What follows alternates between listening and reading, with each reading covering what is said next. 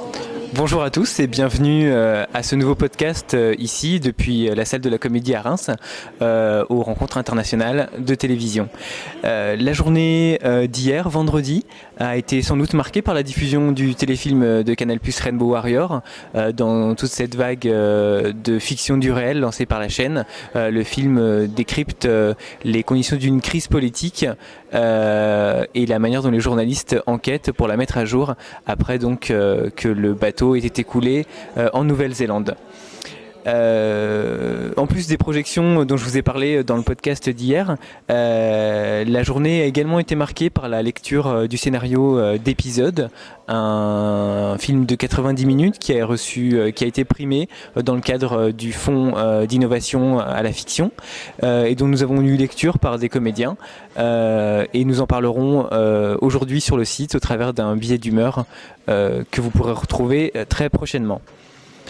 Enfin, nous avons, comme prévu, euh, pu interroger euh, Pierre-Yves Bernard, le scénariste de Minuit le soir, la formidable série québécoise euh, qui a été remarquée ici il y a deux jours.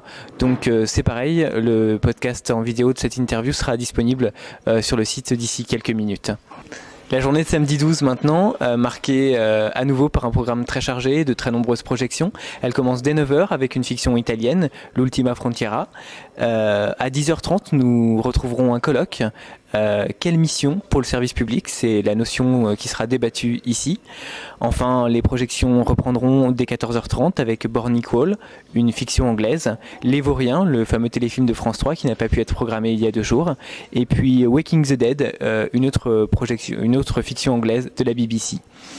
Enfin, à 20h30, nous aurons une avant-première, euh, une curiosité, une série euh, de France Télévisions, euh, un potentiel premier épisode d'une série qui s'appelle Les Zig, Le secret des disparus, fantastique et science-fiction sur la télévision publique de 2007, une originalité à découvrir ici en avant-première aux rencontres internationales de la télévision.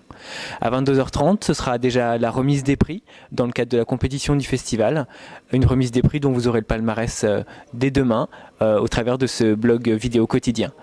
En attendant, je vous souhaite euh, du plaisir à découvrir le contenu du site et je vous dis à demain. Au revoir.